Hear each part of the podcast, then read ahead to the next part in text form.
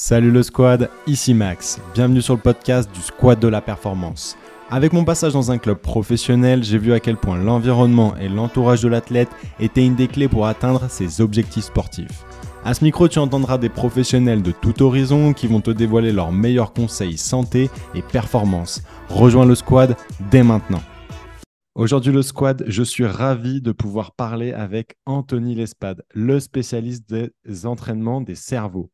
N'oublie pas que cet organe est le commandant de l'ensemble du corps.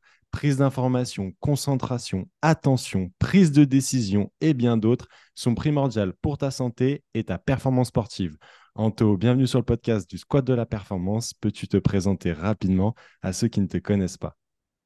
Merci beaucoup pour cette, euh, cette magnifique introduction. J'aime bien parce que tu as remarqué entraînement euh, des cerveaux et on va peut-être pouvoir y revenir de, dessus, mais c'est une petite nuance que j'ai que j'ai mis euh, dans ma biographie euh, Insta il n'y a pas longtemps en plus.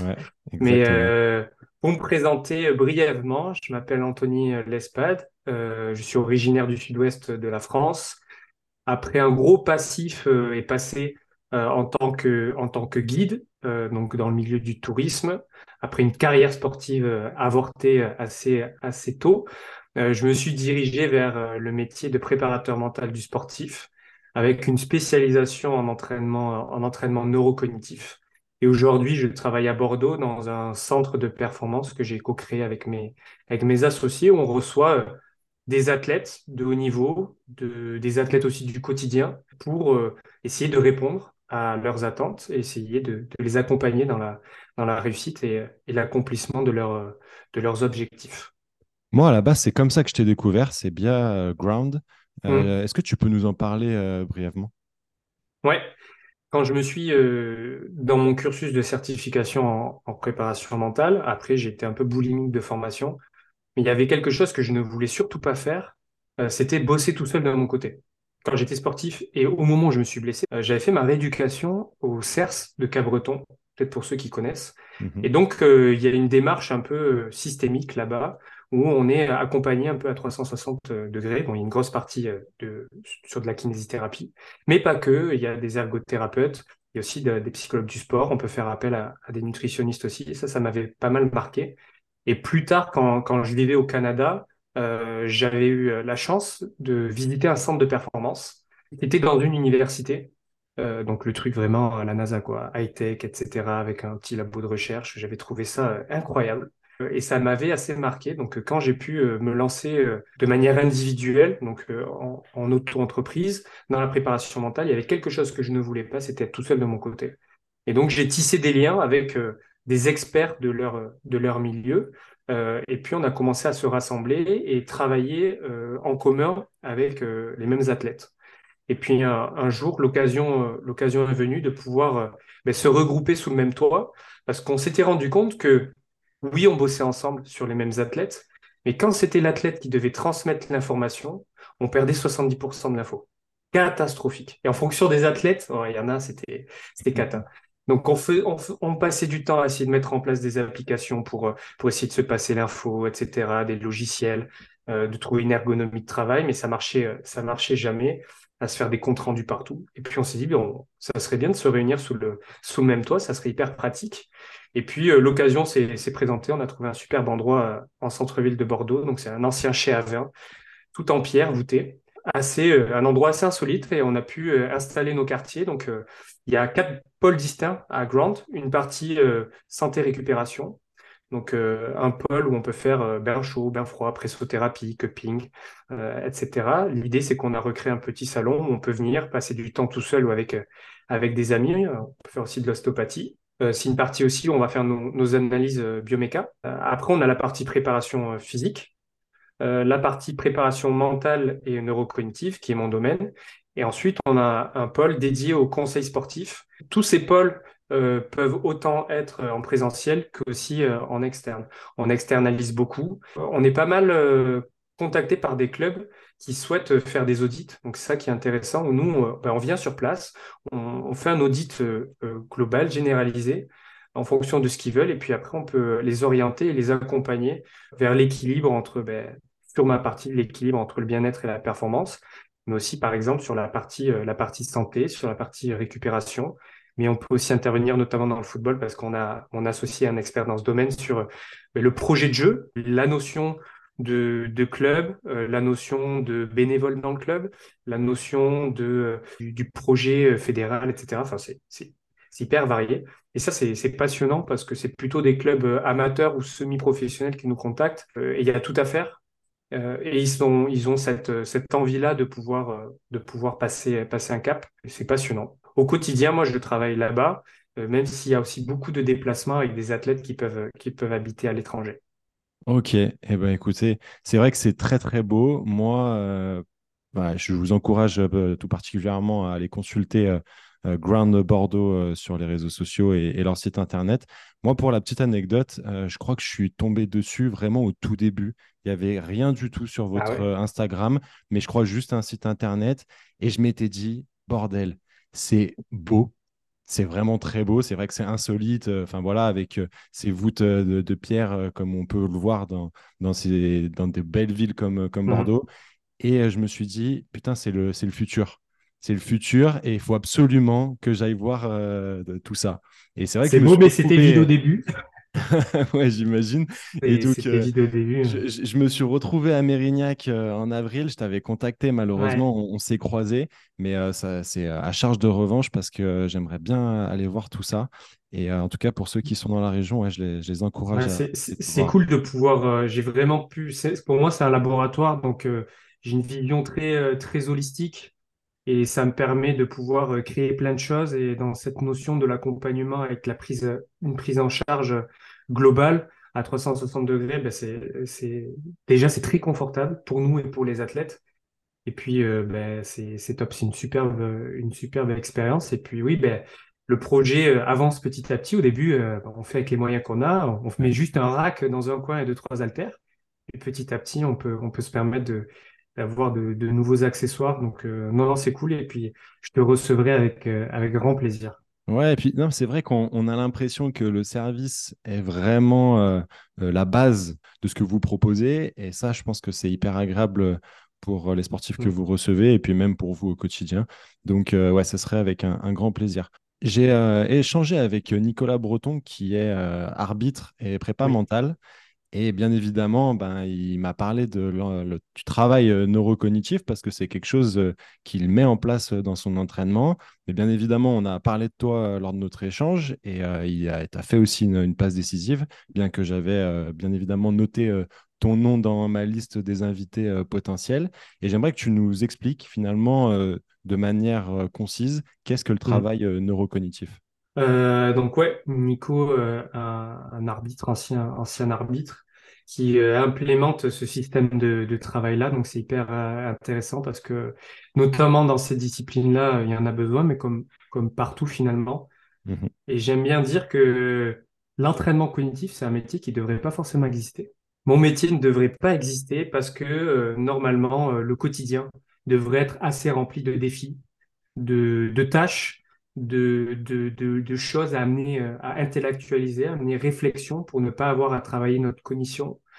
Malheureusement, on est euh, dans une, dans une société où euh, la, consommation et l'hyperconsommation règnent en maître. Nos capacités attentionnelles sont soumises à, rude épreuve par rapport à, la frénésie du quotidien, et ça par rapport à l'être archaïque que nous sommes et l'être primaire que nous sommes ça nous joue, euh, ça nous joue des tours et ça affecte notre système nerveux et nos capacités, euh, nos capacités attentionnelles. Donc pour moi, dans l'entraînement neurocognitif, il y a vraiment deux phases.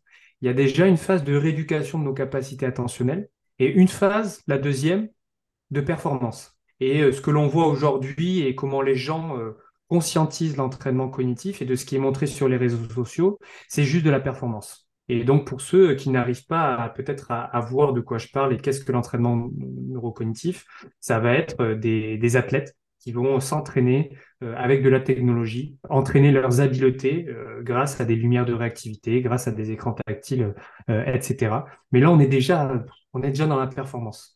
Il y a vraiment ben, la partie immergée de l'iceberg qui est la rééducation de nos capacités attentionnelles. Et tout ça euh, euh, va dans, dans le spectre de, l'entraînement cognitif. Mais on dit entraînement neurocognitif parce que il y a l'entraînement des, des, capacités cognitives au sens, au sens large. Je mettrai des thématiques sur tout ça. Et puis, il y a, il y a le neuro, donc nerve, le système nerveux. Et donc, c'est une autre branche là aussi, mais finalement, les deux sont, sont étroitement liés. Donc, ben, mon métier, c'est de faire attention au système nerveux des, des personnes que j'accompagne. Bon, bien sûr, il y a la partie prépa mentale, et puis mhm. d'entraîner aussi leur capacité, leur capacité cognitive. Ok.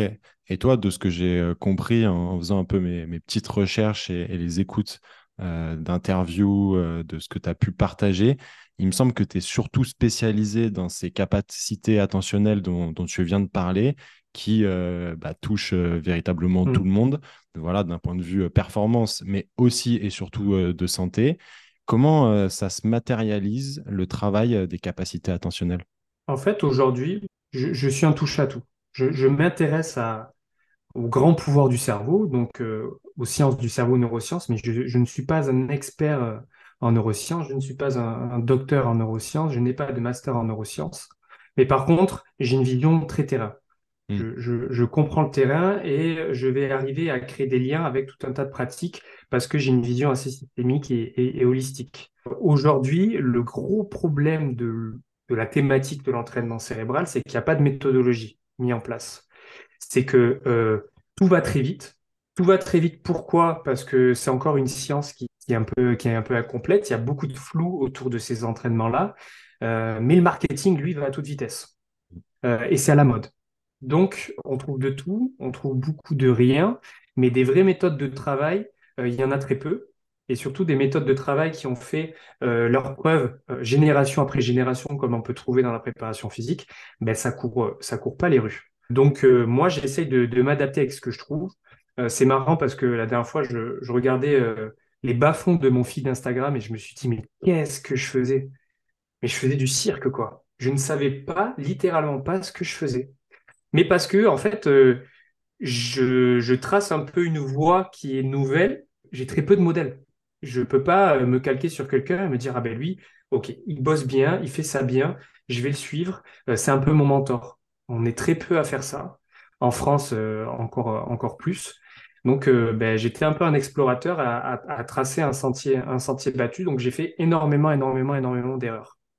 Et ça, ça m'a permis d'acquérir une expérience de dilapider énormément d'argent parce que j'ai dû tester tout un tas de, d'outils. Euh, mais aujourd'hui, je suis quand même assez satisfait de pouvoir avoir une méthode qui, est validée et, quand même assez, assez solide.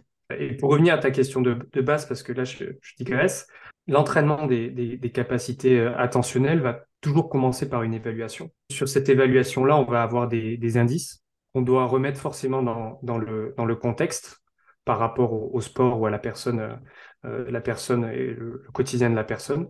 Et puis, euh, par rapport à ces indices-là, vont se, se, présenter face à nous différents outils. Aujourd'hui, la méthodologie que j'utilise peut se travailler avec différents outils, technologiques ou pas. mais ma méthode de travail se concentre quand même sur l'endurance attentionnelle, l'endurance cérébrale.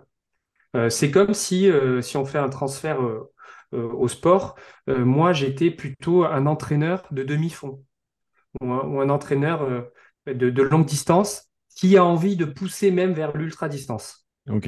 mais qui rencontre des gens. En fait, j'ai envie de faire de, j'ai envie de faire de, la longue distance avec les gens qui viennent me voir, mais je me rends compte qu'en fait, ils n'arrivent même pas à faire un kilomètre sans être essoufflés. Ça, c'est mon quotidien.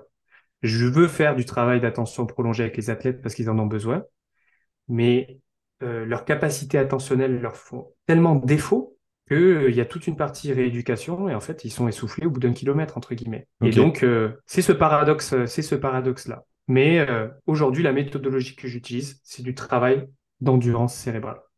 Ouais, c'est vrai que comme tu l'as dit, c'est quelque chose qui est relativement nouveau dans le monde du sport, bien que ça réponde à des besoins ancestraux mais euh, vous êtes un petit peu euh, les quelques-uns qui, sont dans ce domaine, un peu comme les préparateurs physiques d'il y a 30 ans, où il n'y avait pas mmh. grand-chose et qu'il fallait bah, justement euh, faire ses expériences de terrain, faire des, bêtises, et puis bah, finalement aller sur, sur quelque chose de, de plus concret et de plus cohérent. Tu as parlé d'évaluation, est-ce que tu peux nous dire quelques, de donner quelques exemples de la manière d'évaluation de, des athlètes je, Dans mes accompagnements, j'inclus euh, souvent, même si c'est toujours presque toujours le cas, par si l'athlète a accompagné d'un préparateur mental déjà, la mhm. partie préparation mentale. ma partie d'évaluation, elle est quand même assez complexe parce que je prends le temps. Je suis un, détective qui a la recherche euh, d'indices pour euh, résoudre euh, une problématique. Cette problématique, elle est multifactorielle, c'est-à-dire que elle peut provenir de différentes sources. Même si moi, je vais me concentrer sur le système nerveux et la préparation mentale, je dois quand même me positionner en garde-fou pour savoir si le problème qui est présent ne vient pas de la, sphère nutritionnelle, ne vient pas de la sphère physique, euh, etc. Donc déjà, je me dois d'avoir quand même assez de connaissances dans, tous ces domaines et donc d'avoir un système d'évaluation qui, qui, permet un screening au sens large. Donc j'ai des questions qui vont euh, taper dans toutes, dans toutes les thématiques. Mon premier système d'évaluation, c'est euh, un questionnaire psychologique pour sportifs pour avoir un profil psychologique. Ça, c'est simple, c'est des questions, ça me donne des données. Pour les gens qui pensent que la préparation mentale, euh, c'est abstrait ou c'est que de l'auto-évaluation et des sensations, pas du tout. Euh, on a des questionnaires qui nous permettent d'avoir des, données. Ensuite, on entraîne, on réévalue et on peut quantifier une marge de, progression ou de régression. Ensuite, une autre thématique, celle-là, elle, est propre à, à moi, c'est je vais faire euh, une cartographie de l'activité cérébrale. Donc, ça s'appelle du neurofeedback je vais euh, faire une évaluation de l'activité euh, euh, cérébrale, au même titre que quelqu'un qui va faire une, radio de l'épaule ou du poignet. Je vais en faire une de l'activité cérébrale. Ça va aussi me donner d'autres indices. Après, je vais avoir deux évaluations cognitives. Une évaluation cognitive plutôt classique, assise, où je vais avoir toujours le, le même protocole. Moi, l'idée, c'est que les athlètes, eux, ont des sports différents, mais mon protocole est le même et ça me permet de pouvoir aussi les comparer. Donc, euh, mon protocole d'évaluation assis classique, il est le même pour tout le monde avec le même logiciel. Euh, et ensuite, j'ai un deuxième protocole euh, de testing cognitif où là, on va plutôt être en mouvement de manière motrice pour que, ben, en fonction du sport, tu puisses avoir un avantage ou pas. Il y a une, autre partie qui est euh, la sphère de la neurologie, fonctionnelle, où je vais venir tester euh, tous les, les, nerfs crâniens, euh, tester les, récepteurs, les récepteurs sensoriels, le système visuel, le système vestibulaire, tout ce qui est proprioceptif.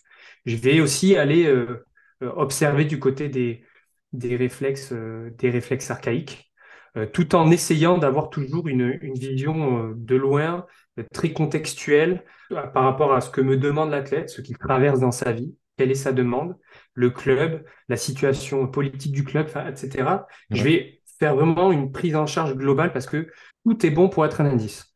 Et tant que j'ai pas résolu mon enquête, je reste sur mon système d'évaluation. Même si ça fait trois mois et qu'il faut commencer à bosser et que l'athlète a payé pour ça, je ne m'engage pas à donner un programme si j'ai pas euh, en tête là où je vais aller. Et c'est là où des fois ça me diffère des, des autres parce que euh, je prends vraiment mon temps sur cette, euh, sur cette partie-là.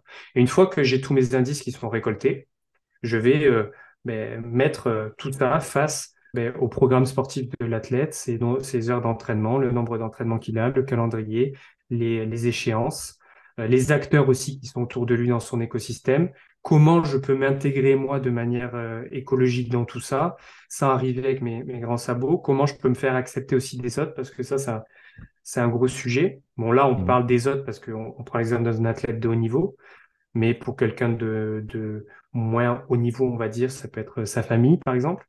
Euh, donc, euh, donc voilà, moi, c'est une phase qui me passionne. Honnêtement, c'est passionnant de faire ça. Et j'ai, à mon sens, euh, une méthodologie qui me permet de quand même savoir où, je vais et de pas faire euh, de pas faire n'importe quoi. À titre de comparaison, où avant j'étais directement dans l'entraînement sans évaluer. Ouais. Mais petit à petit, j'ai mis des petits systèmes en place et j'en ai changé certains et puis ça se module et euh, donc voilà. Ok, c'est super intéressant de pouvoir discuter de ça avec toi parce que je, je me demande comment tu gères la potentielle frustration ou questionnement de l'athlète de savoir bah, Anto, quand est-ce qu'on commence véritablement à mm. travailler? Et surtout parce que moi, avec ma vision euh, prépa physique, j'ai plutôt tendance à me dire, OK, je pars avec une base de travail, mais chaque séance va être d'une certaine manière un test pour avoir du feedback de l'athlète, mmh. voir comment il bouge, ses ressentis, les charges qu'il va utiliser, la vitesse. Enfin, voilà, tout ça va me donner, donner finalement des réponses de manière perpétuelle et euh, qui, vont m'amener à, moduler euh, le, la programmation et ma manière de coacher au fil mmh. du temps. En fait, je suis face à des individus qui sont tous tout autant différents les uns que les autres. Il n'y a aucune ressemblance, ressemblance entre eux. Donc en fait, mhm. à chaque fois, je pars, je pars de zéro, c'est page blanche. Et je sais euh, que le, corps humain est tellement, est tellement complexe et tellement rempli de, mystères que si je prends un peu de temps là, c'est parce qu'on va en gagner après. Et le temps que je gagne après, il, est ultra précieux. Bien sûr, il y a des athlètes qui me, qui me contactent parce que euh, la compétition, elle est dans deux mois, il faut, il faut envoyer. Donc oui, je vais toujours pouvoir donner quelque chose à, à grignoter. Dans le système d'évaluation, on va quand même un peu avancer et donner euh, certaines choses, mais j'ai cette vision il n'y a vraiment rien de magique. Mhm. Il peut y avoir des prises de conscience du jour au lendemain, même durant les évaluations, durant les entretiens, etc. Euh, un entretien, même s'il a but de testing et d'évaluation, peut faire avancer, euh, quelqu'un. Et même le fait de discuter, de se livrer au préparateur mental, on avance. Et, oui, clairement, il y a de la frustration, mais je préfère conditionner l'athlète au fait que on est rigoureux, on fait pas n'importe quoi, on prend le temps parce que c'est un, travail aussi à, long terme et de, l'éduquer à ça. Après, ça va nous apporter de la facilité dans le suivi pour plus tard. Et surtout, euh, euh, comme tu as dit, là, je suis 100% aligné avec, euh, avec toi. Il y a tout un tas de testing qui se fait durant les, entraînements où ben, j'ai du feedback de l'auto-évaluation de l'athlète et j'ai du feedback aussi ben, de données que je peux quantifier via de la technologie.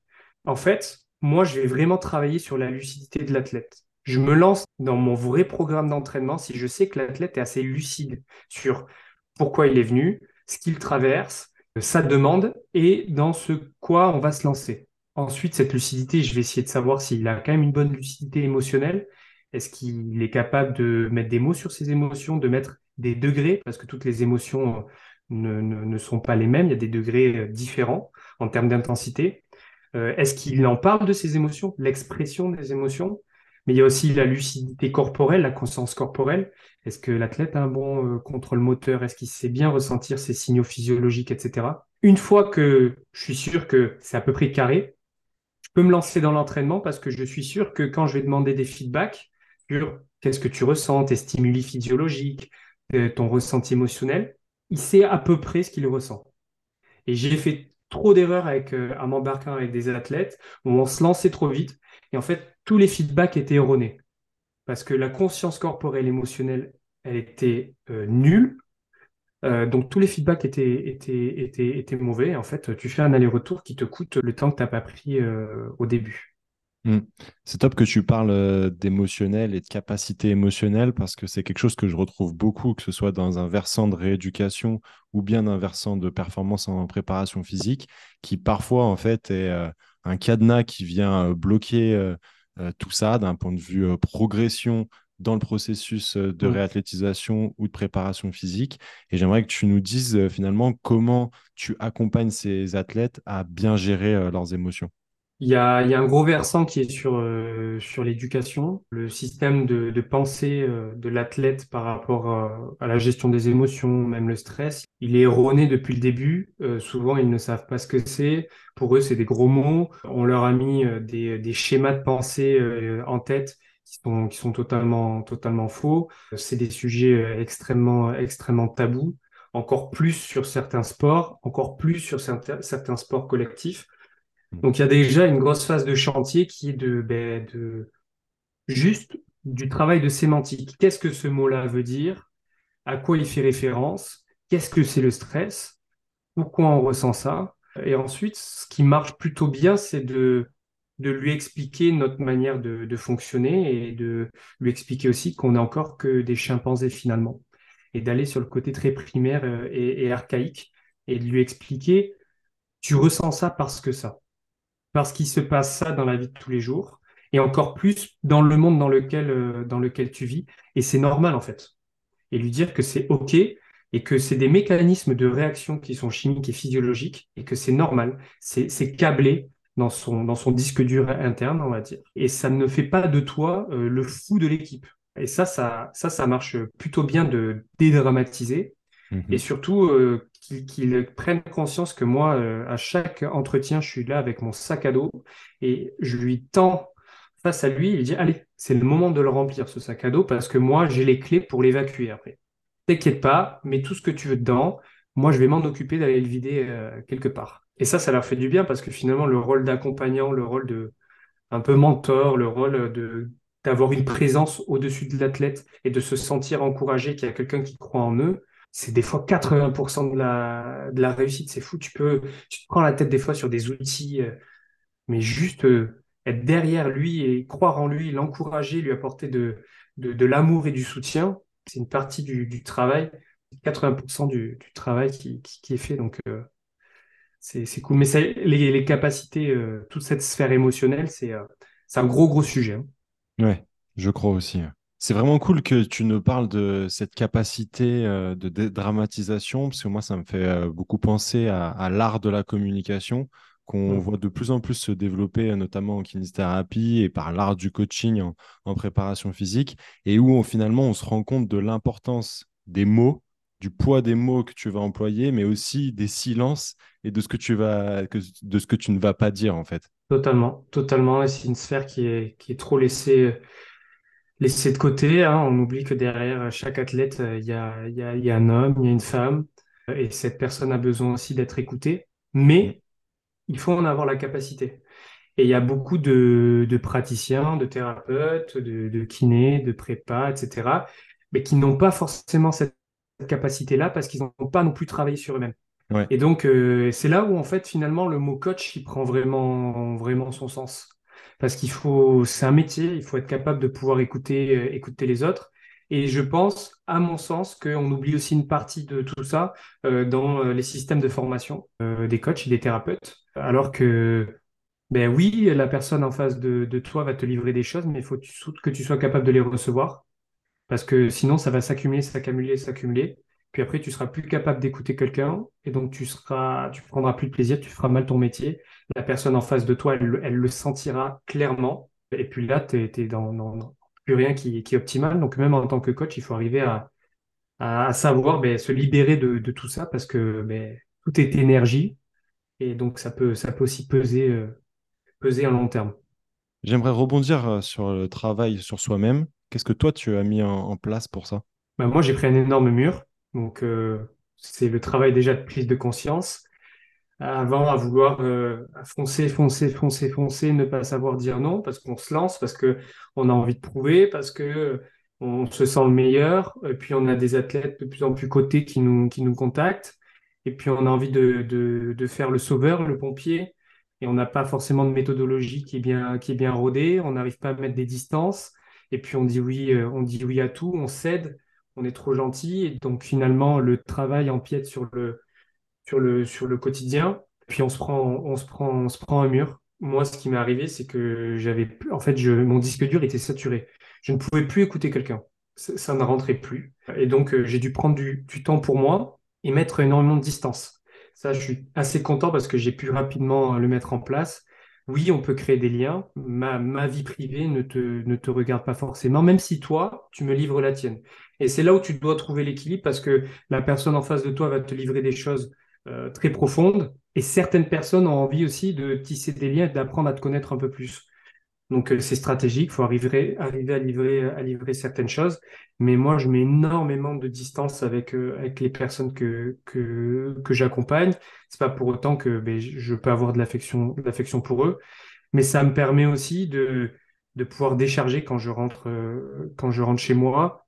J'ai mieux organisé aussi mon, emploi, du temps, mon hygiène de vie. En fait, je dois me préparer comme eux. Je dois, et c'est ce que je fais, j'essaye d'être le meilleur dans mon optimisation, dans mon hygiène de vie, pour être capable euh, d'être le plus énergique et d'avoir le plus entre guillemets d'endurance quand je suis euh, quand je suis au travail. Et donc finalement, j'ai tourné mon travail autour de mon hygiène de vie. Et maintenant qu'il y a des grandes règles auxquelles je, ne céderai pas, c'est-à-dire que maintenant je, ne prends plus aucune consultation le matin, parce qu'en fait finalement ça me mettait un coup derrière la tête et j'étais cramé. Et le matin, maintenant, c'est pour moi. Je peux me permettre d'appliquer ce que je leur dis, mes routines, euh, mes petits hacks, etc. Et ça me fait grandement de bien. Et puis, c'est aussi savoir dire, euh, savoir dire non. Je ne peux pas te prendre là. Je ne suis pas prêt aussi à te prendre. Et, et aussi, euh, j'ai pu me permettre de dire que je ne pense que je ne suis pas la bonne personne pour toi. Et des fois, je ne sais pas l'expliquer. Je sens que ça travaille dans mon ventre et que c'est très énergétique et ça va pas le faire. J'ai pas d'explication à donner, mais c'est comme ça. Et je pense qu'il y aura, chaque personne peut trouver sa, sa paire, mais certaines fois, je ne corresponds pas aux personnes qui sont, en face de moi. Donc, c'est de un, déjà appliquer ce que je, que je transmets parce que on est le meilleur exemple et ça, ils ont besoin de voir que nous, on l'applique. Et donc, moi, il faut que je faut que je maintienne une rigueur, un entraînement d'hygiène de vie, etc. Parce que sinon, je dois être je dois quand même lead by example. Et ensuite, c'est prendre quand même du, du recul et des, de la distance. Et ça, ça m'a, aidé, mais ça, tu t'en rends compte quand tu prends aussi le, le mur et c'est normal, ça fait partie de l'expérience. Mm. C'est hyper puissant et très humble euh, de finalement être capable de refuser Mm. quelqu'un parce que, en fait, encore une fois, je fais le parallèle avec euh, ce que je vis et surtout ce que j'ai vécu, plutôt par l'intermédiaire euh, de mes collègues. Mais en kinésithérapie, par exemple, ben, c'est difficile de, de dire non. Il y a ces, problématiques d'un point de vue déontologique, etc., Ouais. qui peuvent parfois être mal perçues. Mm. Mais je pense que d'une certaine manière, c'est pas rendre service à la personne Mm. que de ne pas être capable euh, de dire non. Je pense que ça pourra faire réfléchir euh, certains auditeurs qui sont euh, soit dans le milieu du, du sport et, et de la santé, Ouais. mais peut-être même euh, les, ceux qui sont un peu plus externes à, à ce milieu-là.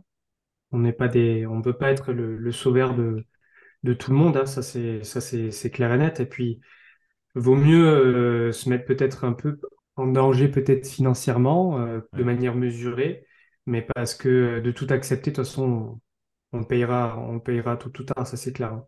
Ouais, mais tu vois, je vais partager une petite anecdote euh, que j'ai vécue euh, quand j'étais jeune praticien. Tu Hmm, parles de sauver le monde. Euh, souvent, dans les cabinets de, de kiné, tu as une liste de patients euh, qui euh, en- sont en liste d'attente.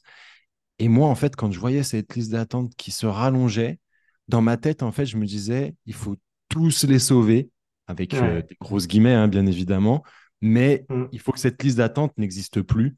hmm. Et il faut envoyer, il faut euh, aider, en fait, accompagner ces, ces gens-là. Je me rappelle que effectivement, en termes de charge mentale, ça m'avait euh, vraiment pris la tête. Ouais, mais c'est, c'est pour ça que pour moi, il y a pas, et dans mon domaine, je vois Je vois pas qu'il y a de concurrence, c'est que j'ai envie qu'il y ait de plus en plus de préparateurs mentaux, j'ai envie qu'il y ait de plus en plus de, prépa de, de, de personnes qui font du cognitif, parce qu'il y a de la, y a de la demande, mais par contre, mon Dieu, il faut avoir une belle, une belle éthique de travail, une déontologie, et c'est ça, malheureusement, des fois, qui ne court pas les rues, et des fois, on peut se dire, ben, je sais que si c'est pas moi qui l'apprends, elle va peut-être aller voir euh, quelqu'un d'à côté qui aura une moins bonne éthique, etc. C'est ça qui amène aussi des fois un peu à, travailler et, et- et oui, euh, c'est pas forcément facile parce que les gens qui viennent nous voir, ils sont des fois un peu en, en détresse Mm. et c'est dur de, de dire non et de laisser quelqu'un sur, euh, sur le bas-côté. Mais comme tu l'as dit, c'est peut-être pas forcément, euh, peut-être pas forcément l'aider. Pour moi, euh, je préfère refuser quelqu'un qui va m'apporter de l'argent, mais pour moi, être riche, c'est m'éclater dans mon métier et surtout avoir, avoir du temps, du temps, du temps pour moi aussi et une certaine notion de, de, de liberté, quoi. Mm. Ok, très clair. J'ai eu euh, récemment sur, euh, à ce micro Jérôme Pérez, qui est le responsable performance euh, des Brûleurs de Loups de Grenoble, qui est l'équipe de hockey, et qui me disait qu'il s'était rendu compte qu'il y avait bien évidemment une fatigue physique qui est indéniable et que tout le monde connaît, mais en discutant en fait avec ces sportifs, mais il s'est rendu compte que la fatigue mentale en fait était quelque chose de beaucoup plus important chez eux Mm. Déjà parce qu'il y avait, euh, bah, c'est le haut niveau, et puis parce que c'est un sport qui a, des échéances assez régulières. On parle de deux à trois matchs par semaine de manière assez euh, régulière, comme euh, on peut le voir dans le basket. Et j'aimerais savoir si toi, tu mesures les niveaux de fatigue. Ouais, je, la mesure avec des, outils, notamment un outil qui s'appelle un, le, un PVT. On a aussi le PVTB. C'est des outils pour, euh, ben, quantifier la fatigue mentale, qui nous permettent, par rapport à de grands barèmes, de savoir où la personne se, situe, euh, c'est souvent de la quantification de temps de réaction et global, euh, de manière globale la précision. Donc pas la précision, le côté où je dois viser bien, c'est plutôt le ratio entre bonne réponse et mauvaise réponse dans un laps de temps euh, donné. c'est des outils qu'on peut retrouver aussi. par exemple, il y en avait, il y avait eu des au niveau de, la sécurité routière. À un moment, ils arrêtaient les gens sur le bas-côté, ils leur faisaient des, des tests. Ça, c'était des PVT qu'ils faisaient faire pour pouvoir analyser et quantifier la fatigue, la fatigue mentale. Ça, c'est un outil euh, très terre à terre, tech, validé par, par, la science qu'on peut mettre en, place euh, facilement. Après, c'est multi, euh, multifactoriel. Et dans le grand domaine de la charge mentale, et donc de la fatigue mentale, ça nous fait euh, le mot fatigue vient avec le mot énergie finalement. Et, en fait, avant de vouloir euh, optimiser et trouver des moyens de s'activer parce qu'on est fatigué, donc euh, on n'a pas envie de prendre de café, de Red Bull ou de pré-workout, on veut s'activer grâce à la préparation mentale ou à l'entraînement cognitif, etc. Déjà, il y a un équilibre à trouver. Il faut rééquilibrer tout ça. Dépister la fatigue mentale, le travail à engager, ça va être déjà de repérer les pollueurs les pollueurs attentionnels, les pollueurs d'énergie. Et ça, déjà, c'est un sacré chantier. Et une fois qu'on a ben, mesuré et, pris conscience de ce qui nous pollue de manière au niveau de notre énergie, tout ce qui n'est pas bien optimisé dans notre vie, on va pouvoir déjà être à l'équilibre. Et déjà là, il y aura déjà peut-être un changement. Une fois que le changement est effectué, on arrive un peu à un seuil, on va pouvoir mettre des outils pour aller plus haut et gratter euh, cette petite sensation euh, euh, d'activation et d'excitation et de stimulation qu'on peut avoir grâce à, certains, à certains outils. Mais on est dans une société, un système où autour de nous, il faut imaginer, et pas psychoter non plus, sinon on va plus vivre, mais il y a des perturbateurs. Qui sont multifactoriels et ces perturbateurs-là affectent notre système nerveux. Donc ça affecte notre énergie et donc notre fatigue mentale, elle baisse, elle augmente pardon, plus rapidement. Euh, et en plus de ça, nos capacités attentionnelles qui sont, qui sont réduites. Et on apprend euh, de moins en moins à gérer nos émotions. si on imagine que le matin, on se lève avec une jauge d'énergie au-dessus de notre tête, qui est comme dans un jeu vidéo, notre jauge de vie, déjà en fonction de ton sommeil, tu vas commencer peut-être qu'à 60% de, de, vie mentale, mais toutes les émotions que tu, vas, que tu vas vivre au quotidien, qu'elles soient positives ou négatives, va faire baisser deux fois plus vite cette jauge-là. Ce qui est top, c'est qu'on a des ressources pour regagner en, énergie, mais euh, déjà, les, personnes ne conscientisent pas qu'il y a une deuxième, qu'il y a une jauge d'énergie mentale et que toutes les tâches du quotidien vont affecter cette, cette, cette jauge-là. Et que les tâches du quotidien, si elles sont pas faites au bon moment, euh, aussi, et que forcément, euh, on est aussi réglé par rapport à notre, à notre rythme circadien. Et tout ça, c'est aussi chimique, notre cortisone et notre mélatonine. Et donc, euh, qu'on fait euh, durant ces moments-là va aussi avoir énormément, euh, énormément d'effets. Et, donc, d'une discussion où on se dit, oui, ben, j'ai un peu de fatigue mentale, t'as pas un outil Non, mais attends. Moi, quand on me dit ça, c'est tel, le chantier, il est, il est énorme. Il est mmh. énorme. Mais par contre, il y a de réels, réels effets et ce qui est bien, c'est que, comme je te l'ai dit, on a des outils pour euh, pouvoir quantifier ça, autant sur le spectre de l'auto-évaluation que sur euh, vraiment quantifier de manière pure avec des tests euh, psychomoteurs de vigilance. Ok, bah écoutez, on va regarder tout ça, c'est top. Tu as parlé de polluants, moi ça, ça, me fait penser un peu à, toutes les stimulations qu'on peut avoir type bah, caféine avec le, café, les, les Red Bull et compagnie boissons énergisantes. Et puis, euh, bien évidemment, euh, les écrans qui euh, finalement sont des choses qu'on voit beaucoup et surtout, en fait, bien évidemment, pas que, mais beaucoup avec la nouvelle génération qui est née avec tout ça.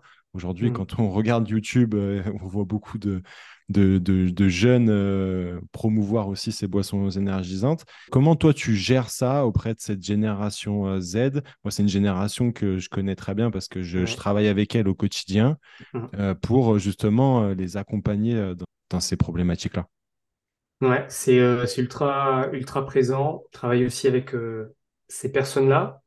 J'ai la sensation déjà que en fonction des sports, sur ce côté boisson euh, énergisante, stimulante euh, en fonction des sports. C'est plus présent que certains. Euh, notamment, je bosse beaucoup dans, dans l'e-sport. Alors là, c'est catastrophique, c'est effroyable. Dans les sports aussi au niveau des pilotes, pardon, souvent, mais ils sont sponsors en fait. Eh. Toutes ces marques-là sont sponsors et donc, et en fait, il y a un manque d'éducation aussi par rapport à ça, sur le mot stimulant, sur le mot énergisant, et il n'y a pas de code de la route, c'est-à-dire qu'il n'y a pas de règle de pratique par rapport à boire ces, ces boissons-là. Ils savent pas comment faire, ils savent pas à quel moment ils ne consentissent pas que c'est un, un, un outil et que surtout que le corps, euh, de manière naturelle, peut sécréter les mêmes sensations. Et que tout ce qui va être euh, sécrété de manière euh, utilisé de manière, de manière plutôt synthétique et, non naturelle, c'est pas OK. Parce que le corps doit être capable de le faire tout seul.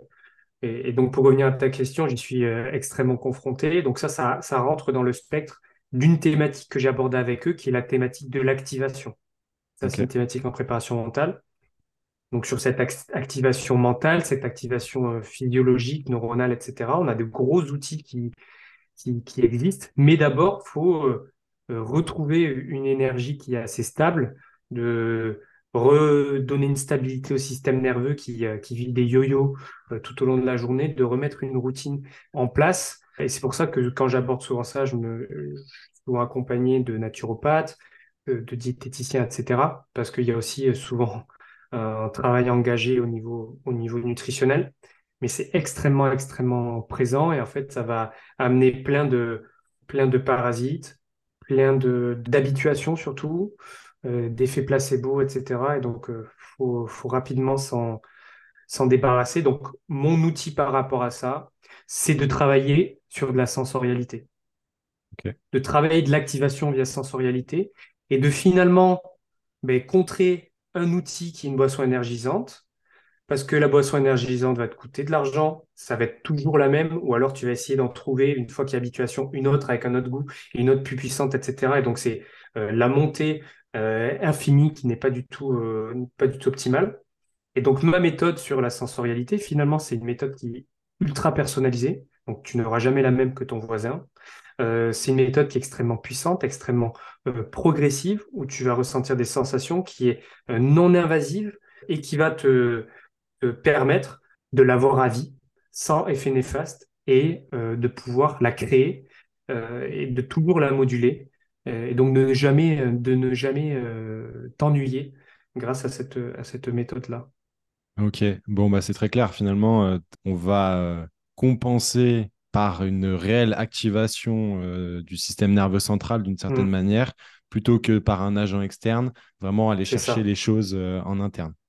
Mais, mais le café, par exemple, c'est top. Le café, euh, le café, c'est top. Par contre, c'est utilisé au bon moment. C'est pas ne pas appréhender le café comme un, énergisant, un stimulant, mais le café va bloquer le signal de fatigue. Donc ça, c'est top. Il a ce pouvoir-là, le, café, de bloquer le signal de fatigue.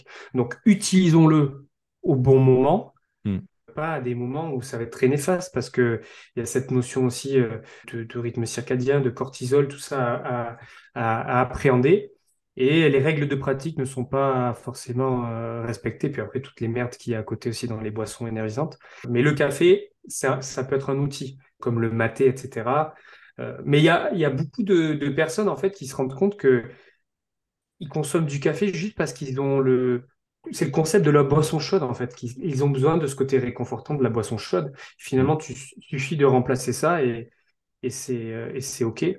Mais oui, l'e-sport, euh, c'est quand même un level au-dessus. Là, c'est des, énormes chantiers euh, parce que souvent, ils ne s'hydratent presque pas euh, en, eau, classique. Et c'est dès le matin, à jeun. Et donc là, le système nerveux est très compliqué. Il y a très peu d'exposition aussi à la, la lumière. Donc les, polluants au niveau de l'énergie sont extrêmement, extrêmement nombreux. Et l'éducation doit se faire aussi sur le fait que c'est pas parce que tu fais un sport statique qu'il faut pas que tu mettes en, place euh, tout, le côté optimisation que peut avoir un sport plus conventionnel. Quoi. Mmh, bien évidemment. Tu parles beaucoup euh, sur les réseaux d'une méthodologie qui est le Brain euh, Endurance Training. Est-ce que tu peux nous dire ce que c'est? Donc le Brain Endurance Training, ton anglais est aussi bon que le mien. euh, appelé BET. Euh, donc, c'est une méthodologie qui a été. Euh, ah, je vais euh, pas vous citer le nom du, de l'inventeur, je l'ai, je l'ai plus. Pour le, si tu as une petite description, je le, je le retrouverai parce que, ouais. qui a été mis en place pour travailler les capacités cognitives, mais de manière prolongée, en endurance, mais avec une méthodologie. C'est-à-dire que euh, là où on se lançait euh, d'habitude à toucher des plots de réactivité sans forcément savoir où, on va, sans savoir si c'était bien, euh, sans savoir combien de séances fallait faire, combien de temps fallait faire, ou la charge de travail, la durée, une périodisation classique, le BT arrive avec tout un tas de validations, une méthodologie très forte, très assumée aussi, parce que dans ce monde-là, tout le monde se tire dans les pattes. Euh, et surtout euh, euh, en étant capable de, la, de pouvoir la reproduire avec divers, divers outils technologiques. Aujourd'hui, moi, quand j'associe le BT, je l'associe avec l'application que j'utilise au quotidien qui s'appelle Soma. Soma est l'application reine du BT. C'est comme si ben, voilà, le développé couché à la barre va se pratiquer sur un banc de développé couché. C'est la grande règle. Soma, c'est le meilleur outil pour ça. Il y en a d'autres qui arrivent sur le marché, mais aujourd'hui, Thomas est une application qui permet de mesurer la charge de travail, la durée, d'avoir tout un tas de bibliothèques d'exercices, parce que un exercice cognitif, c'est une tâche, c'est une tâche psychotechnique qui a une charge et une charge aussi sensorielle. C'est-à-dire que on va avoir une charge visuelle, mais aussi une charge peut-être auditive, peut-être une charge aussi kinesthésique. Et tout ça, ben, ça ne nous laisse pas indemne quand on est face à cette tâche-là, donc tout se mesure.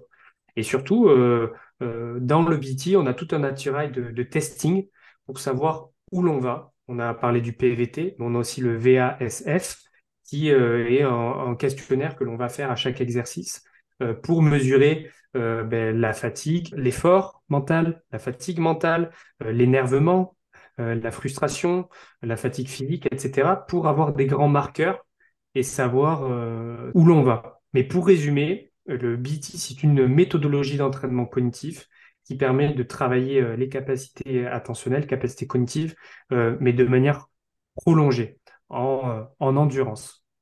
Ok. Moi, j'ai souvent entendu de certains sportifs, voire même d'entraîneurs parlant de sportifs, en disant, mais ouais, ce sportif-là, ce joueur-là, il lui manque euh, de la capacité, euh, euh, il, manque d'attention, il n'est pas concentré, mmh. etc. Bah, en fait, c'est pas irréversible finalement.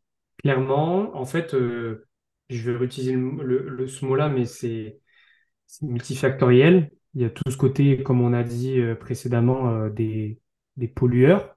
Mmh mais il y a aussi le contexte, qu'est-ce que fait l'athlète au quotidien. Ça peut arriver qu'un athlète il soit OK sur sur son hygiène, etc., il soit quand même optimisé, mais ses capacités attentionnelles ne soient, ne soient pas bonnes. Euh, il y a quand même un, gros souci par rapport à la scolarité. La méthode d'enseignement aujourd'hui euh, à l'éducation nationale et comment on a été modulé, qu'à l'âge où on doit plutôt euh, se mouvoir à l'extérieur, explorer notre répertoire gestuel, bouger, tester des choses, etc., on est assis et on doit apprendre plus ou moins par cœur.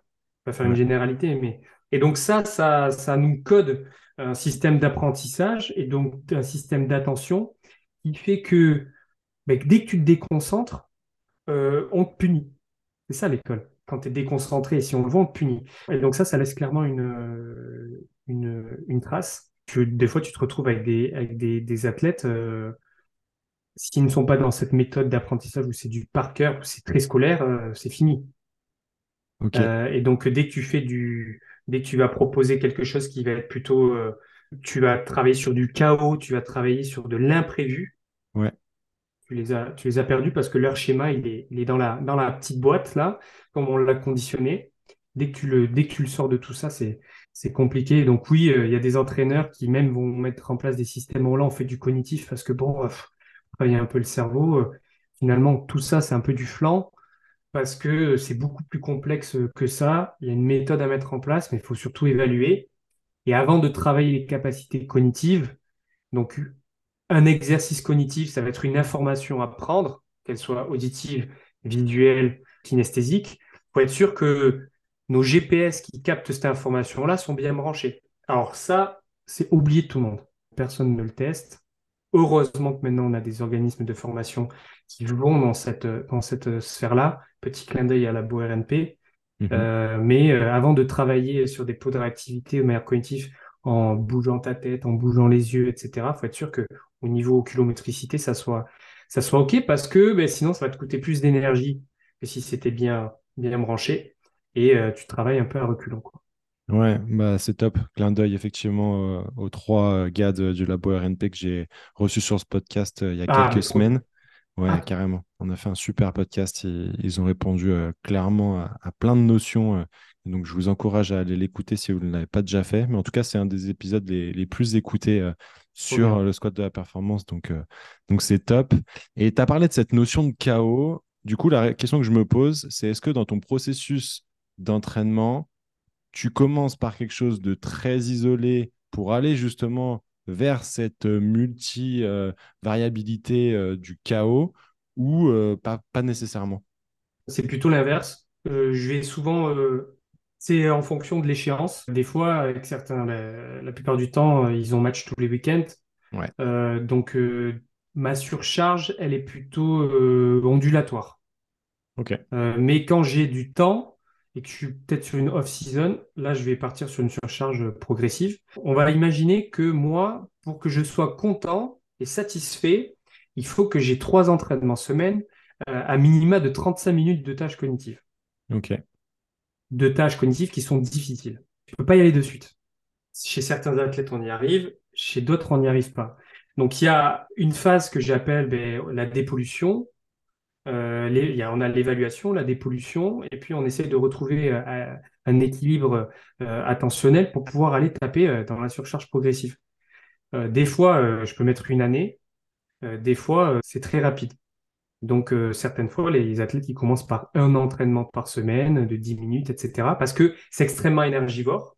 Et moi, mhm. si dans mes marqueurs, je sens qu'il y a beaucoup de fatigue mentale et qu'ils trouvent les exercices extrêmement difficiles, etc., mais j'y vais petit à petit parce que tout un, impact, quoi. Clairement, euh, c'est hyper énergivore. Ah bah oui, j'imagine. Quand je suis face à mon, à mon, à mon tire-fesse et que je peux augmenter et partir dans ma, dans ma progression et aller vers les, vers les sommets, euh, ben là, je vais d'abord euh, avoir euh, quelque chose de plutôt classique. On ne va pas faire de transfert au sport. Quand je dis de transfert, c'est-à-dire de, de mouvements physiques associés au sport. Par contre, dans les tâches cognitives, elles vont être implantées parce que c'est une demande du sport, mais aussi un déficit de l'athlète. Elles ne sont pas choisies au hasard, en fonction du poste aussi, c'est important. Mais plus on va arriver vers euh, le seuil, c'est-à-dire quand on arrive au seuil, c'est que soit l'athlète, on travaille depuis assez longtemps et il est très bon parce que euh, il s'est adapté aux tâches, et ça, le, cerveau est incroyable pour ça. Donc, une fois que il est très bon un petit peu partout, mais on va intégrer des parasites et mettre euh, du, chaos. Donc, du chaos qui est sensoriel, mais de la difficulté à ce niveau-là. Et donc, mon chaos, je peux l'intégrer sur mes tâches cognitives, mais je peux intégrer aussi dans l'environnement, dans mes circuits. Donc, on va imaginer euh, un athlète qui court sur un, qui est sur un vélo, qui va faire son exercice cognitif en même temps qu'une qu'un travail euh, aérobie ou anaérobie, on s'en fiche. Euh, et puis, il va sortir de là. Et puis, il va faire son, sa transformation parce que c'est un rugbyman. Et puis, durant le, le, processus de transformation, là, on va intégrer des parasites, euh, etc. On va amener du, du, du chaos pour pour pas qu'ils puissent euh, puissent s'adapter euh, finalement. Ok, génial. Maintenant qu'on a dit euh, tout ça, j'aimerais qu'on aille sur finalement un, domaine qui, il me semble, est l'image que beaucoup se font de l'entraînement neurocognitif. Ce sont les lumières de réactivité dont tu as parlé en début de podcast et dont tu viens aussi de, reparler, et notamment sur les erreurs que tu as pu faire mmh. au, début de ta carrière finalement, comment bien utiliser ces outils-là? C'est des outils qui sont formidables. C'est de la, belle technologie. Maintenant, ils sont bien faits, les plots. Franchement, euh, c'est de beaux outils. Petit astérique, dans cinq ans, euh, il y a des études qui vont sortir et qui vont quand même euh, bien remuer ce milieu-là sur beaucoup de technologies qui sont utilisées aujourd'hui et les plots, malheureusement, de réactivité en font partie. En fait, l'utilisation isolée d'un plot de, réactivité, la charge de difficulté, elle est trop faible. Mhm. C'est-à-dire que juste un témoin lumineux qui s'allume, euh, la charge et l'impact cognitif qu'il a est trop faible. Mais on va me dire, oui, mais attends, quand ça se fait que moi, pendant cinq semaines, il a amélioré son temps de réaction. Parce qu'il va s'améliorer sur la tâche pure, il va arriver à, à s'adapter. Mais par contre, il faut réfléchir autrement. C'est qu'est-ce que ça va lui, lui apporter de d'appuyer sur des lumières de réactivité de baisser son temps de réaction par rapport au sport qu'il fait. On ne jure que par le temps de réaction aujourd'hui. Hmm. Qu'est-ce que ça va lui, apporter? Alors que oui, réagir à un stimuli sensoriel et ensuite d'apporter une réponse motrice en moins de temps, c'est intéressant. Mais d'abord, travaillons sur ces récepteurs, euh, ces récepteurs euh, sensoriels qui sont, sont importants.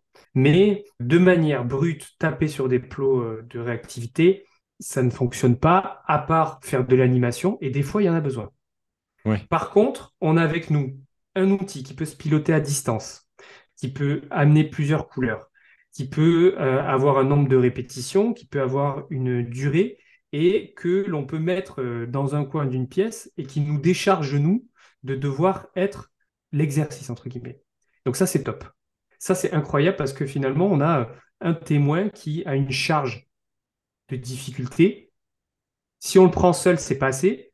Mais si on l'ajoute comme accessoire avec d'autres charges et d'autres tâches, là par contre, on arrive à une globalité qui est assez complexe et assez difficile.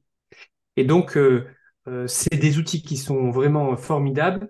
On les utilise euh, très mal, mais je ne suis pas la police parce que je les ai très mal utilisés aussi. On ne nous mmh. apprend pas à les utiliser. Mmh. les marques euh, ce que nous montrent les marques, les vidéos qu'ils mettent sur les réseaux sociaux, et on va faire des crunchs, des abdos en touchant des lumières, etc.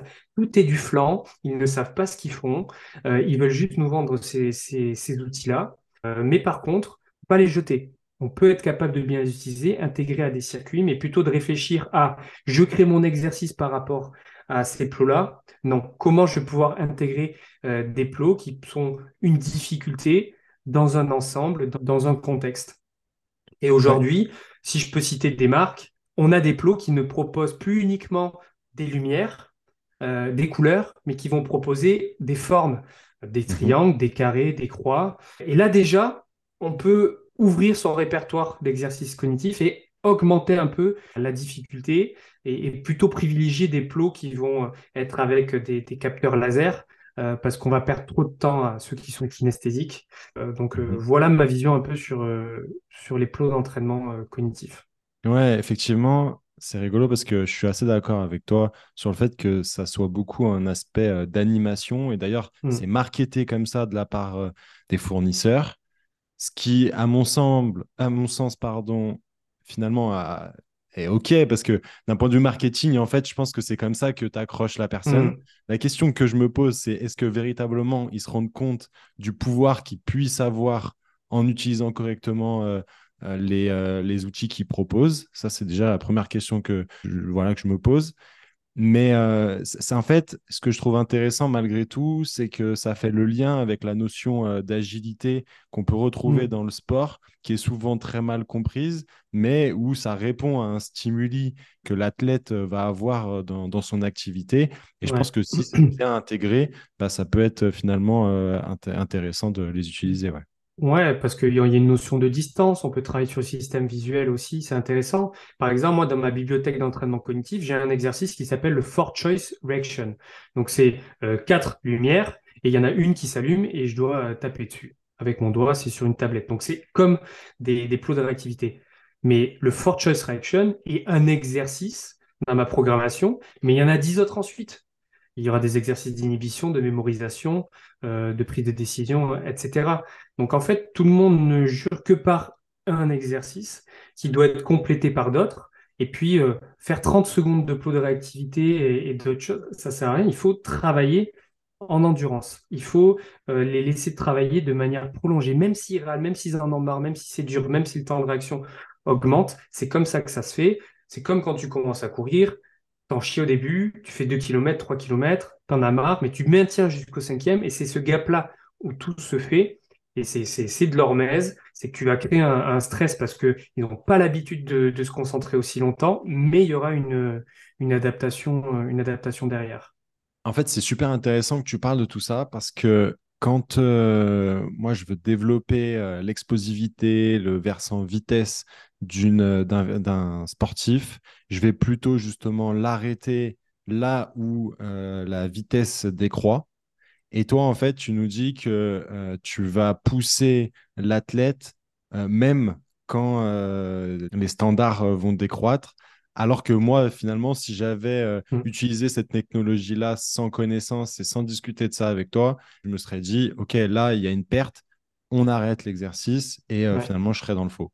Mais c'est, c'est tout le travail autour du seuil. De toute façon, j'ai, j'ai rien inventé à ce niveau-là. C'est que dès que je m'approche d'un seuil, c'est comme si j'étais sur ma, sur ma rep max. Mm. Donc, euh, je vais déjà euh, m'assurer que, entre guillemets, comme au niveau technique, ça soit, ça soit OK. C'est-à-dire que euh, l'athlète soit capable, pas une fois de se rapprocher du seuil, mais, mais plusieurs fois sur plusieurs, sur plusieurs essais et de voir qu'il y a quand même une habituation à la, à la tâche. Et, la variabilité, je vais l'amener de manière externe, plutôt sur des, sur des parasites. Et donc des, des parasites qui vont, en fonction de l'athlète, des fois le, le, parasiter de manière différente. Il y a des athlètes, des parasites auditifs, c'est terrible. D'autres, ça peut être des parasites visuels. Ça mm. qui est hyper intéressant, c'est que peut être très créatif. Et, ce côté euh, stimuli euh, sensoriel, c'est hyper, euh, hyper intéressant. C'est top, top à travailler. Ok. Justement, tout à l'heure, donc tu parlais des outils que tu utilisais. J'imagine que c'est des outils payants avec qui tu mm. vas, voilà, que tu vas euh, partager avec euh, les athlètes avec qui tu travailles pour qu'ils puissent euh, travailler de leur côté également. Est-ce que tu aurais malgré tout des applications, des outils beaucoup plus accessibles aux tout venants qui pourraient, bah voilà, en écoutant ce podcast, se dire bah moi j'ai envie d'être stimulé pour voir un peu où ça m'amène. voilà, quels outils tu pourrais nous partager? J'ai des, j'utilise des outils qui sont très accessibles comme des outils qui sont, très chers. On peut compter euh, un outil qui peut se compter même en dizaines de milliers d'euros, par exemple. Euh, mais euh, par exemple, l'outil que j'ai qui coûte le plus cher, comme il me l'a été vendu, c'est de la merde, c'est nul. Par contre, la méthodologie appliquée à cet outil-là, c'est top. Mais si je n'avais pas eu connaissance de ça et conscience de ça au moment de l'acheter, j'aurais peut-être travaillé pendant deux ans dessus en suivant ce qu'ils me disent et nul j'aurais travaillé en le vide, quoi. Donc c'est pour ça que tout outil est intéressant. Bien sûr, plus c'est cher, plus on peut aller loin parce que la, data collectée est, précise et intéressante et nous amène une variabilité. Mais pour moi, euh, comme si c'était l'entraînement au poids du corps, poids libre et gratuit, euh, ben, ça va être de un la méditation, euh, de deux la lecture et de trois l'ennui. Euh, l'ennui euh, de manière euh, passive ou active devant, la, devant de l'eau à la mer, devant une flamme d'une bougie, devant une cheminée, etc. mais tout ça, c'est des, des, outils qui nous aident à travailler les capacités attentionnelles, d'avoir des conversations engagées en regardant dans les yeux quelqu'un et en maintenant son sujet de A à Z aussi peut nous aider à travailler nos capacités attentionnelles. Euh, mais une fois qu'on s'engage dans ces, dans ces outils-là et dans ces travaux-là, dans ces entraînements-là, mais augmenter la, la progressivité. Si je suis capable de méditer tranquille chez moi dans mon lit au chaud avec ma petite bougie, etc., et que ça fait trois mois que j'y suis dessus, il serait peut-être temps de mettre des parasites, donc de la musique en fond, ou ouvre la fenêtre de chez toi et tu as le bruit, le bruit extérieur. Et puis on peut, on peut monter petit à petit en progressivité. Et ça, ça, ça ne coûtera rien. Pour moi, la méditation, c'est l'exercice le plus dur parce que c'est s'asseoir dans une chaise et écouter ce que l'on a dans notre ventre, ce que l'on a dans nos tripes, la profondeur de notre âme. Et pour certaines personnes, ça peut être difficile et ça, et ça leur fait peur, euh, ça leur fait peur aussi. Si on va aller dans le, dans la data, on a parlé des plots de réactivité, on a euh, l'application Soma qui est assez chère. Du autre côté, on a l'application Rewire Fitness qui propose une méthodologie BET parce que BT n'appartient pas que à Soma, euh, moins cher. Donc ça, c'est intéressant. On va être plus limité dans la bibliothèque d'exercice, par contre. Ensuite, on va avoir, allez, je vais donner un site Internet.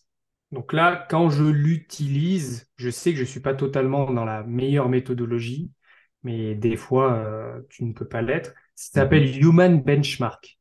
Donc c'est euh, un site Internet avec plusieurs exercices cognitifs que l'on retrouve, des, même des exercices emblématiques, et qui euh, nous permettent surtout de nous créer un petit compte et d'avoir euh, de la traçabilité de la data. C'est ça qui est intéressant. Et euh, on peut se challenger à essayer de rester 10 minutes sur, euh, sur la tâche parce que ce qui me plaît sur ce logiciel-là, c'est qu'on n'est pas arrêté dans le temps. Il y a trop d'applications mobiles, trop d'exercices où tout est gamifié. Donc, on a un parcours et puis on a des couleurs, nanani, nanana, et puis on est arrêté au bout de cet exercice-là. Et puis, il faut attendre. Puis, si ça, non. Human Benchmark, si je veux rester 10 minutes sur la même tâche, tant que j'ai pas perdu, c'est entre guillemets euh, OK. Et on a derrière une, une petite traçabilité on peut voir notre progression. Ça, c'est, gratuit et, je l'incorpore de, de temps en temps. Ok, parfait. Merci pour euh, tous ces hacks. Justement, en parlant de hacks, ceux qui regarderont la, vidéo pourront se rendre compte que bah, tu mets en place euh, certaines choses. Tu as des lumières euh, anti-filtre, pardon, filtres à anti-lumière bleue qui sont orange. Tu utilises aussi des lumières euh, tamisées, etc. J'aimerais déjà qu'on se focus sur les, sur les lunettes, et euh, que tu nous expliques la raison pour laquelle tu portes ces lunettes. C'est de un, c'est pour le style. non, c'est quelque chose, euh, ça fait, ça fait un peu plus d'un an. Je ne le savais pas, mais je suis quand même assez sensible à la, luminosité. Je m'en suis rendu compte. Après, on en parle aussi de plus en plus. Je alors, je suis absolument pas pionnier et euh, dans, dans, dans ce, côté d'avoir euh, de porter des lunettes orange. Tout simplement par mimétisme, j'ai suivi euh, des comptes qui parlent un peu de biohacking et qui eux les utilisaient. Donc bah, j'ai essayé sur moi. Et donc là, j'ai fait une passe D, notamment un compte qui s'appelle Le Druide Moderne. Très intéressant, très inspirant. Et donc en, fait, là, où là on enregistre, il est, on a commencé à enregistrer, il était 19h. Donc à cette heure-ci de l'année, le soleil est déjà couché. Et donc, euh, j'ai tamisé toutes les lumières de chez moi et mis ces, lunettes oranges pour indiquer à, mon cerveau et être euh, le, synchroniser euh, et synchroniser mes rythmes circadiens, donc mes rythmes jour-nuit, et, lui passer le message que dehors il fait nuit. Et que c'est le moment de, une fois que je vais pouvoir me poser après le podcast, de commencer à sécréter cette envie d'aller d'aller dormir, de, de mélatonine. Et pourquoi je les, je les mets maintenant? Parce que ben, on enregistre un podcast et on est devant l'écran du, du PC, j'ai une lumière à ma gauche, une lumière à ma droite, et d'avoir trop de lumière qui, qui rentre comme ça peut indiquer à mon, à mon, à mon noyau supracasmatique qu'il fait encore jour. Et donc euh, me parasiter dans ma sécrétion de mélatonine et donc me couper euh, l'envie d'aller d'aller me coucher. Et donc ça peut s'en suivre un, un, mauvais sommeil. Mais là, on est sur la manière de s'endormir, mais c'est pareil pour, pour comment, on, comment on se réveille. Mhm. J'ai euh, acquis récemment euh, des, lunettes qui s'appellent des luminettes. Donc, c'est des lunettes qui vont euh, me projeter de la lumière blanche et bleue dans les, dans les yeux. C'est sans, sans, sans UV. c'est comme si c'était la lumière du soleil. Donc, je dès que je me réveille, je les mets pendant 30 minutes pour indiquer à mon cerveau que c'est bon, je peux sécréter mon pic de cortisol. il fait jour dehors, même s'il fait nuit. je peux m'engager dans ma, journée. et l'indicateur pour moi qui me, ou, qui me dit qu'il est temps de, de, mettre ces lunettes là le matin, c'est là, ça s'est passé aux alentours de début novembre. C'est que je me, je me couchais toujours à la même heure, j'arrivais plus à me réveiller avec mon réveil et j'avais du mal à sortir de mon lit. Donc ça, c'est l'indicateur. Donc toujours par contre, en fonction de mes, de mes signaux physiologiques. Si je, pouvais me réveiller de manière euh, correcte, sans réveil, etc., je les utiliserais pas. Là, j'ai ressenti un, témoin qui m'a dit que c'était le moment de les mettre mais je vois trop de personnes qui vont essayer de, mettre plein de hacks en place alors qu'ils n'ont même pas pris le temps de, s'écouter d'y aller, euh, d'y aller petit à petit. Euh, ça sera toujours moins bien que, que si je m'arrivais à me lever naturellement et de la vraie lumière du, jour, par exemple.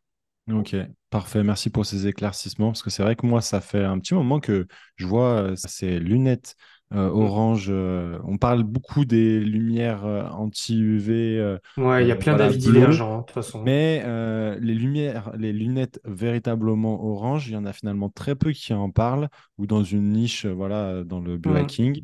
Et je voulais avoir ton retour là-dessus, donc c'est top que tu aies pu nous en ça marche, ça marche très bien, j'en suis satisfait. Peut-être qu'il y a un effet aussi mental par rapport à ça. Il y a des études qui disent que il euh, n'y a, y a aucune, aucune, preuve, euh, d'autres qui, euh, qui, qui, amènent de la positivité envers, envers, envers tout ça.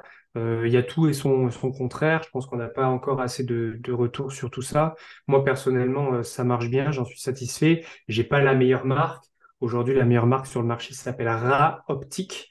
C'est une marque américaine, mais elles sont assez, assez, assez chères. Moi, j'en vois clairement les, les, les, bénéfices. Mais quelque chose qui ne va pas coûter cher, c'est euh, faites attention à, vos lumières, changez vos ampoules, allez acheter des, ampoules euh, plutôt tamisées, euh, ou alors des systèmes où on peut changer les couleurs, ou si vous avez des lampes de chevet, etc., mettez des, des linges dessus, des voiles pour tamiser les lumières, et ça, ça marche, ça marche, ça marche bien. Parfait, ben, merci beaucoup. On va passer à la dernière partie de ce podcast. Oui. Tu nous as donné euh, beaucoup d'informations et surtout, on a parlé euh, finalement d'un domaine qui est le tien et qui est assez novateur dans le monde de, la performance. Et j'aimerais que tu nous dises comment tu vois l'évolution de la performance dans les dix prochaines années. L'évolution de la performance va passer par euh, l'évolution aussi de la technologie, mais pour moi, les personnes qui vont être dans la vérité et qui vont euh, avoir une, bonne éthique de travail par rapport aux générations futures et à l'avenir qui se profile, parce que la technologie aura toujours aussi de, l'avance et ça nous dépassera, c'est les personnes qui auront compris euh, d'où l'on vient, comment on est codé, quel est notre patrimoine génétique, euh, comment, en tant que chimpanzé, on, réfléchit, on est régi cognitivement, physiologiquement, etc et aussi de ne pas devenir des extrémistes, pas devenir des extrémistes de la technologie, mais aussi l'inverse, de devenir des extrémistes à s'isoler du monde dans lequel on vit. Il faut accepter que la technologie est là, que la technologie va faire partie de notre quotidien et de pouvoir utiliser euh, et en tirer à bon escient. Je pense qu'il faudrait un code de la route de l'utilisation de la technologie euh, parce qu'il y a des effets qui sont extrêmement néfastes il y a aussi des effets ultra, ultra positifs, mais aussi un code de la route de comment on est codé, comment on est dans notre manière euh, archaïque de percevoir notre environnement et de, aussi euh, de notre comportement par rapport à, à, tout ça et notre instinct, notre instinct primaire. Et, pour moi, les deux peuvent être mariés totalement. Euh, on peut être un biohacker, mais aussi utiliser des techniques ancestrales. je pense que ça, c'est la vérité. Mais surtout, comprendre comment on, a été fait, regarder vers l'avenir, mais surtout aussi comprendre le passé. Ouais. En t'écoutant parler, ça me fait beaucoup penser aux romans, enfin je sais pas si on peut appeler ça des romans, mais en tout cas des livres de euh, Yuval Harari.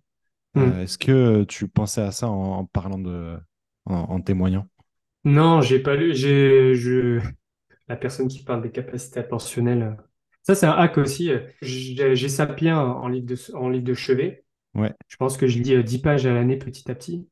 Mais en fait, euh, je, je ne peux plus lire un, livre euh, qui est intellectuel le soir parce que je mets, ça, ça me met en place sinon un système de pensée, de réflexion et je ne m'endors plus. Donc maintenant, le soir, c'est BD et manga. et ça me fait un, bien, un bien fou. Et donc, ouais, je me suis, j'ai entamé Sapiens c'est euh, quelque chose qui me, qui me passionne. Je pense que tu fais référence à, à 21 leçons. Alors, en l'occurrence, moi, j'ai lu Sapiens. Euh, je suis sur le point de lire, enfin, j'ai commencé à lire euh, Homo Deus. et j'ai pas encore lu le, du coup le troisième, bien évidemment. Mais en tout cas, c'est assez intéressant, c'est assez clivant. Je trouve qu'il donne son point de vue.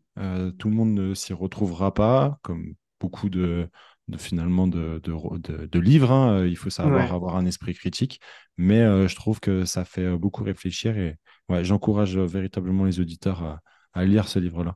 J'ai hâte en tout cas de voir ce que l'avenir nous, nous réserve. Et puis je pense que on est en train de comprendre que tout n'est pas isolé et notre système de, de compréhension du corps est trop isolé. Euh, mm. par exemple, dans les hôpitaux, on a ce service-là qui régit euh, cet organe-là, etc., etc. Tout mm. est trop isolé, alors que notre corps n'est pas euh, quelque chose de fermé. Notre peau est une interface. On est en train de comprendre de plus en plus qu'on qu'on interagit, qu'on fait pas, on n'est pas spectateur du monde extérieur, mais on en fait partie. Mm. Et donc les, les, personnes qui détiendront la vérité à ce niveau-là, c'est des personnes qui auront compris, qui auront une démarche holistique, euh, d'essayer d'être bon partout, de comprendre tout sans être des experts dans toutes les thématiques, c'est impossible d'avoir sa thématique proche et de comprendre aussi les autres, comprendre la biomécanique, la physiologie, etc.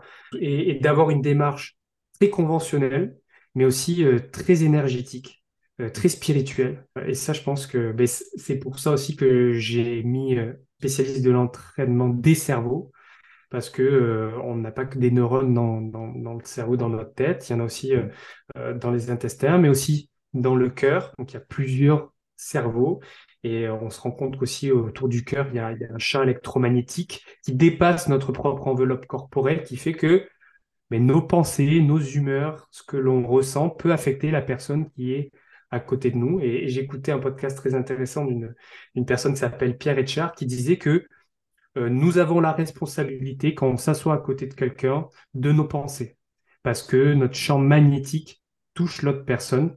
Et pour nous qui avons une vision très, euh, très isolée, euh, c'est difficile à comprendre. Notre vision du corps humain, de la science, va vraiment changer dans les années à venir, notamment grâce aussi à la physique quantique. Ça va être passionnant et j'ai hâte de voir les Blaze Pods du futur.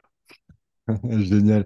Mais tu vois, en t'écoutant, ça me fait penser que moi, un de mes objectifs dans le futur, ça serait que ce podcast, il soit fait en présentiel avec l'ensemble des euh, invités. J'aimerais véritablement arriver à, sortir du temps pour ça.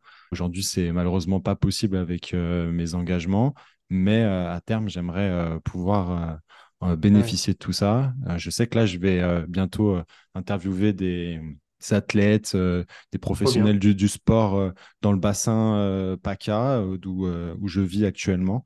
Et je pense qu'il y aura encore une, autre dynamique. Et puis, ouais, le présentiel. Hein. Ouais, clairement. En tout cas, Anto, j'aimerais te poser ma dernière question, cette question passe décisive.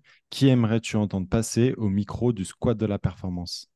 J'ai plein de personnes, j'ai plein de personnes en tête. Tu peux en donner plusieurs. Hein. Est-ce que toi, il y a, y, a, y a, un domaine sur lequel tu n'as pas, tu n'as pas été euh, encore? En vérité, je pense qu'il y en a plein. Euh, malgré tout, j'essaye euh, d'être assez éclectique dans ce podcast. Et parfois, en fait, je découvre des, domaines chez, chez certaines personnes que, que j'aimerais interviewer. Donc, non, tu es libre de, de, donner plusieurs noms. Et puis, malgré tout, même s'il y a des domaines qui peuvent se recouper avec des intervenants, bah, pourquoi pas avoir différentes visions C'est ce qui fait la richesse, je pense.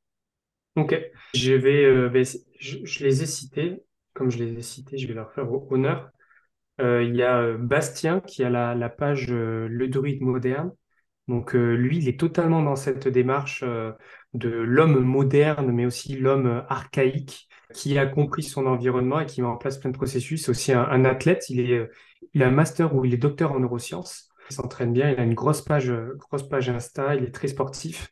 Il met en place plein de méthodes naturelles. Il y a aussi deux personnes euh, que euh, je ne connais pas personnellement, mais que, en fait, je vais me faire plaisir parce que j'adore les écouter. Et donc, si je me dis qu'il y a un podcast supplémentaire où je vais pouvoir les entendre, c'est top.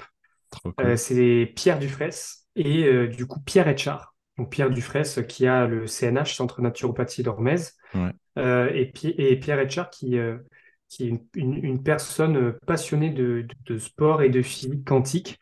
Euh, il est ostéo aussi. Il arrive à vulgariser et nous faire comprendre tous ces, tous ces concepts-là et quel en fait impact ça a dans nous qui sommes sur le terrain et, et prépa physique, les coachs, etc qui, de premier abord, une, thématique comme ça nous paraît hyper abstrait. Donc, euh, ça serait, euh, ça serait les, les, trois personnes, trois druides. Alors là, là t'as des champions. Là, t'as des champions. Alors eux, ils vont avoir des lunettes oranges, c'est sûr. Parfait. Et oui, euh, Pierre qui détient la, la chaîne d'Erisme TV, c'est bien ça? Ah ouais, ouais, c'est ça. Ouais, ouais, je, je, vois très bien. Et puis, j'ai eu sur le podcast Julius de la chaîne Purple Bell Kitchen qui euh, voilà, est passé euh, sur le podcast, avec qui on a parlé justement de naturopathie, euh, et lui, bien évidemment, aussi avec un versant sport combat, parce qu'il est ici du JB, mais bien évidemment, c'était assez large également pour pouvoir satisfaire le, plus grand nombre. Anto, je te laisse le mot de la fin. Reconnectez-vous. Merci beaucoup en tout cas, Anto. Je suis vraiment extrêmement reconnaissant euh, d'avoir eu sur, le podcast. Et puis, euh, bien évidemment, euh, merci à, toi d'être toujours là à, nous écouter. N'oubliez pas de mettre un petit 5 étoiles ou un commentaire, voire même de partager ce podcast sur les réseaux sociaux, parce que c'est grâce à toi que le podcast grandit. Merci beaucoup. Je vous dis à la semaine prochaine, 18h. D'ici là, je te souhaite de prendre un maximum de plaisir dans ton sport. Force.